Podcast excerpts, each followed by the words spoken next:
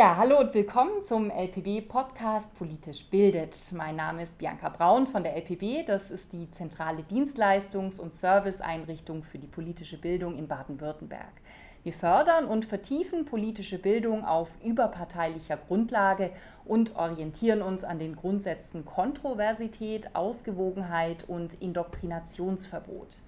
In diesem dritten Podcast geht es um die Sicherheit im Netz und in den sozialen Medien. Wir fragen uns, sind wir wirklich sicher und sehen uns unter anderem an, wie sich unsere Gesellschaft im Netz verhält, wie es um das Recht auf Privatheit steht und natürlich, wie wir uns schützen können. Dafür ist heute Jens Glutsch in die LPB nach Stuttgart gekommen. Er ist Mitglied im Verein Selbstbestimmt Digital und betreibt außerdem die Manufaktur für digitale Selbstverteidigung. Hallo Jens. Hallo Bianca.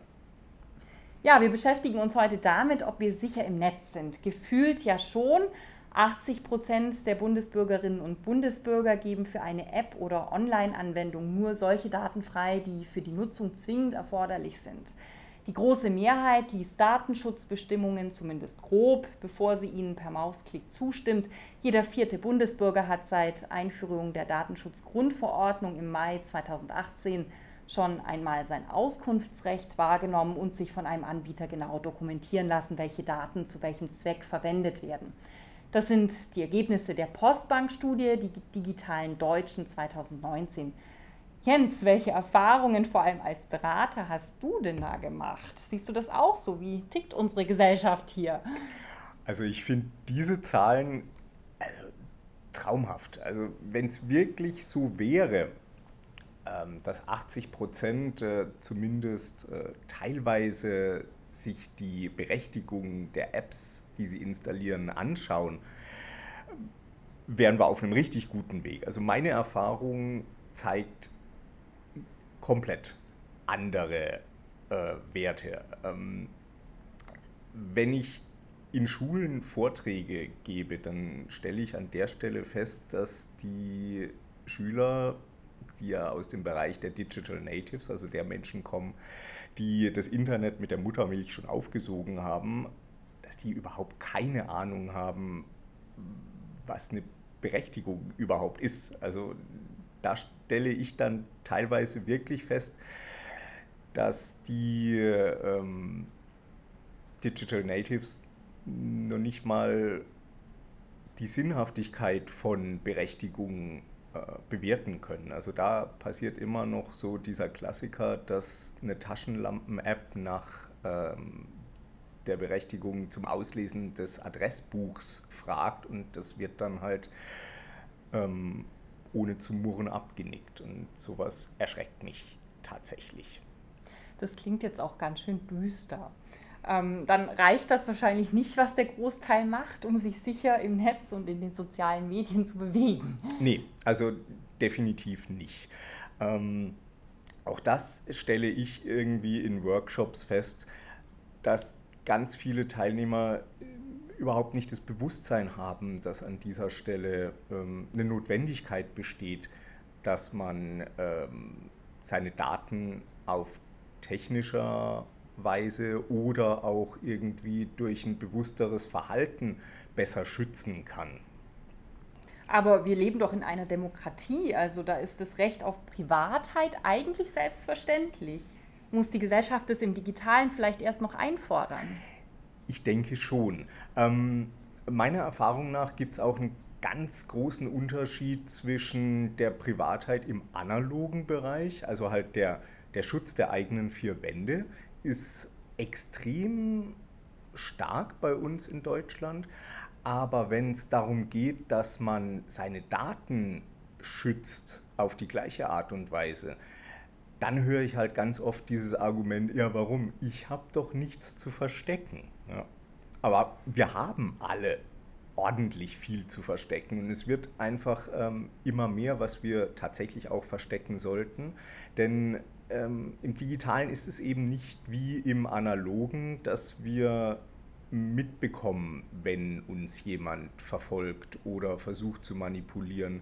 Im digitalen ist es einfach so, dass auf so subtile Art und Weise und hintergründig Profile über uns erstellt werden, die dazu ausgenutzt werden können, dass wir manipuliert werden, dass wir das überhaupt nicht spüren.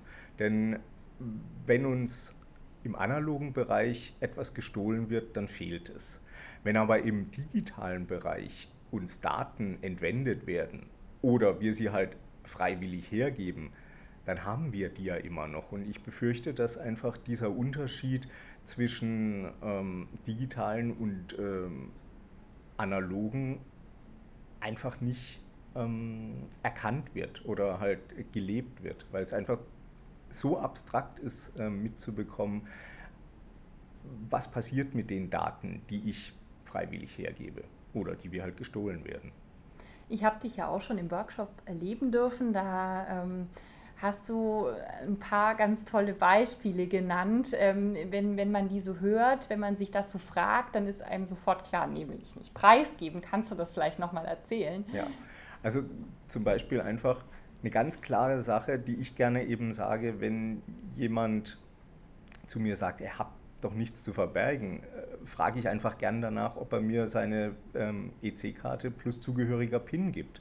Und dann wird den meisten also sofort klar, dass sie Dinge ähm, zu verstecken haben. Oder auch wenn es halt weiter gesellschaftlich darum geht, ähm, unsere Demokratie basiert eben auf ähm, freien und geheimen Wahlen. Und auch niemand sollte an dieser Stelle eben öffentlich bekannt geben, was er gewählt hat, weil das ist einfach Bestandteil unseres privaten Lebens. Wo könnte er das bekannt geben im Netz?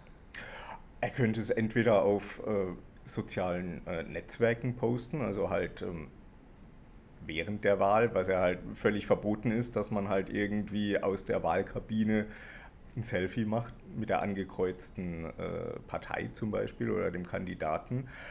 Oder dass eben auch im, im Vorhinein gleich eben gesagt wird, welche Partei man wählen will. Also was ja auch eine unlautere Wahlmanipulation darstellt. Also wir sehen schon anhand dieser Beispiele auch, es gibt da noch einige Lücken im Digitalen. Ne? Also dieses äh, Recht auf Privatheit, das ist, das ist da noch nicht äh, selbstverständlich. Was, was muss denn da noch passieren? Oder was, was können denn wir jetzt schon tun, bevor, bevor es da weitere Gesetze gibt? Also wir haben einfach tatsächlich die Verpflichtung an dieser Stelle, dass wir uns um unsere eigene Privatsphäre selbst kümmern. Weil äh, es geht schließlich um, um unsere Privatsphäre und wenn wir uns nicht darum kümmern, kann es einfach niemand für uns übernehmen. Wir haben starke Möglichkeiten, die der Staat an dieser Stelle äh, schafft, also mit der Datenschutzgrundverordnung, sind einfach äh, Grundlagen gelegt worden. Aber das sind eben nur Grundlagen und auf denen müssen wir selbstverantwortlich dafür sorgen, dass unsere Privatsphäre und unsere digitale Identität geschützt wird.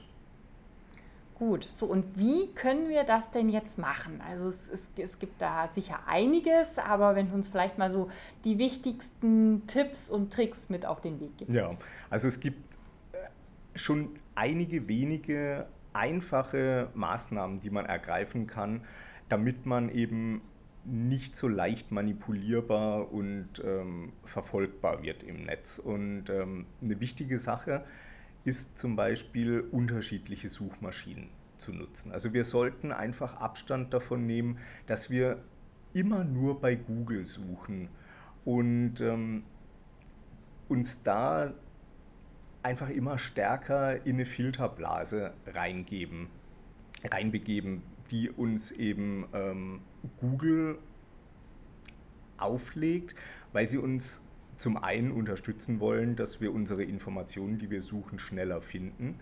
Zum anderen aber auch dafür nutzt, dass sie einfach ein Profil über unsere Suchhistorie bildet. Ein wichtiger zweiter Punkt, den wir ähm, nutzen sollten und im Hinterkopf behalten sollten, ist, dass wir einfach Abstand davon nehmen, zu viel über uns preiszugeben. Denn alle Informationen, die wir ins Internet stellen, haben einfach die Tendenz, dauerhaft im Internet zu bleiben. Und Dinge, die wir aus dem Affekt ganz schnell eben gepostet haben, die wir möglicherweise auch fünf Minuten später schon bereuen, bleiben halt dauerhaft mit uns verknüpft. Und eine dritte, einfach umzusetzende, umzusetzender Tipp ist noch, dass wir nicht alles auf eine Karte geben. Also zum Beispiel sollten wir für unterschiedliche Anwendungsfälle unterschiedliche E-Mail-Adressen verwenden. Weil an einer E-Mail-Adresse hängen einfach viele Profilinformationen von uns. Und wenn wir eben unser gesamtes digitales Leben, also seien es ähm, private E-Mails, die wir an Freunde und Familie schicken, über die gleiche E-Mail-Adresse verschicken, über die wir auch Online-Shopping machen oder Newsletter abonnieren, dann kann einfach zu einfach ein Profil über uns gebildet werden.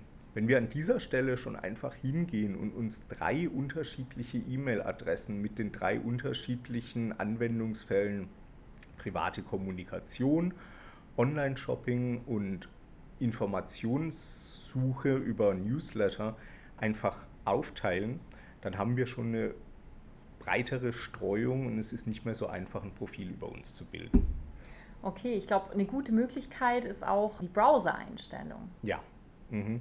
auch moderne Browser, also ich empfehle hier ganz klar den Mozilla Firefox, haben schon aus sich heraus die Möglichkeit, dass sie uns eben beim Surfen unterstützen, indem sie eben Tracking-Mechanismen äh, verhindern. Ähm, sie schützen uns schon ähm, vor Kryptominern, also die äh, unsere Rechenkapazität einfach nutzen, um ähm, digitales Geld zu schöpfen. Und sie beschützen uns schon vor Manipulation und Verfolgung, indem sie uns eben vor unsicheren Webseiten warnen und schützen. Vielleicht noch ein Tipp zu, zum Thema Passwort. Passwörter sind der aktuell wichtigste Schutz, den wir für unsere Geheimnisse und unsere digitale Identität haben. Und ähm, wir sollten dringend Abstand davon nehmen, uns Passwörter auszudenken, weil die sind einfach viel zu leicht zu erraten. Und wir sollten an dieser Stelle dazu übergehen, dass wir einen Passwortmanager wie den KeyPass XC verwenden der nicht nur unsere Passwörter sicher verwaltet, sondern uns auch dabei unterstützt, eben neue und sichere Passwörter, die nicht mit uns in Zusammenhang gebracht werden können, äh, zu erzeugen. Gut, aber bequem sieht auch anders aus, oder?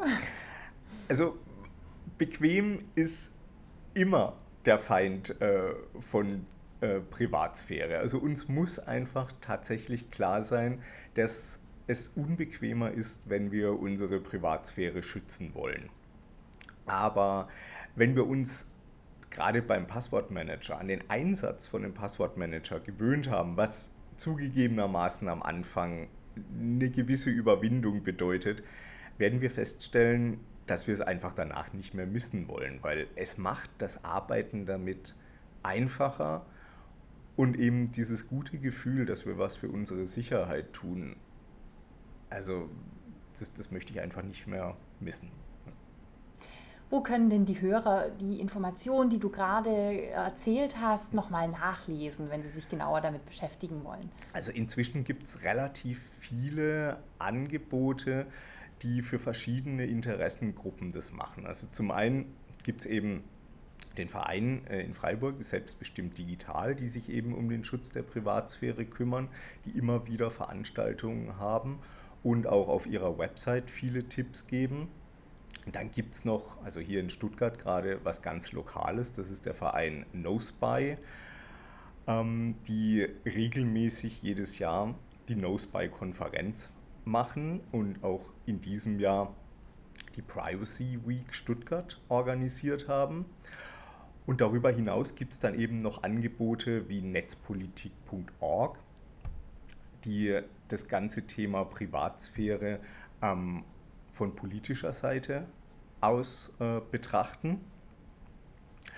Und ähm, es gibt weitere Vereine wie Digital Courage, die ähm, mit dem Big Brother Award zum Beispiel immer den Menschen auf die Finger schauen, die eben der Privatsphäre den Kampf angesagt haben.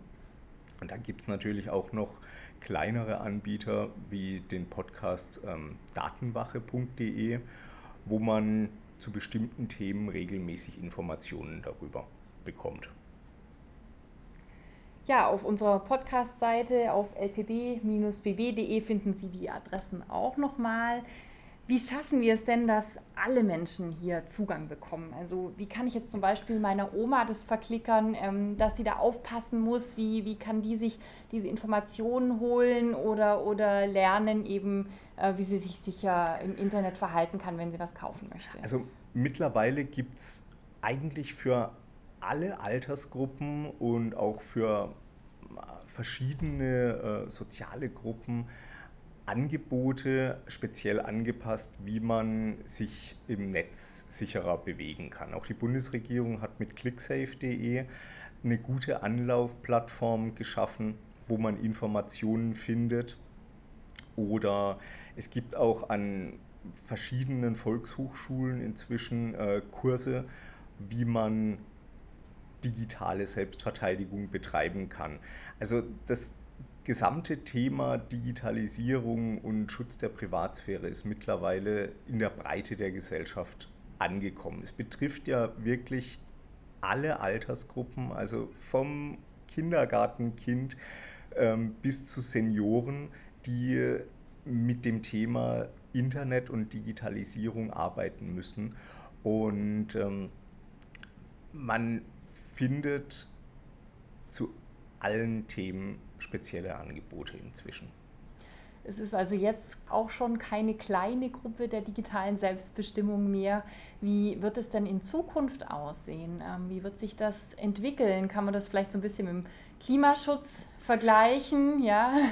Also ich, ich glaube, das mit dem Klimaschutz ist ein äh, sehr guter Vergleich, weil ähm, genauso wie der Klimawandel einfach immer stärker unsere Gesellschaft beeinflusst, genauso nimmt auch eben der Wandel in der Digitalisierung stärkere Formen an und er betrifft unsere gesamte Gesellschaft.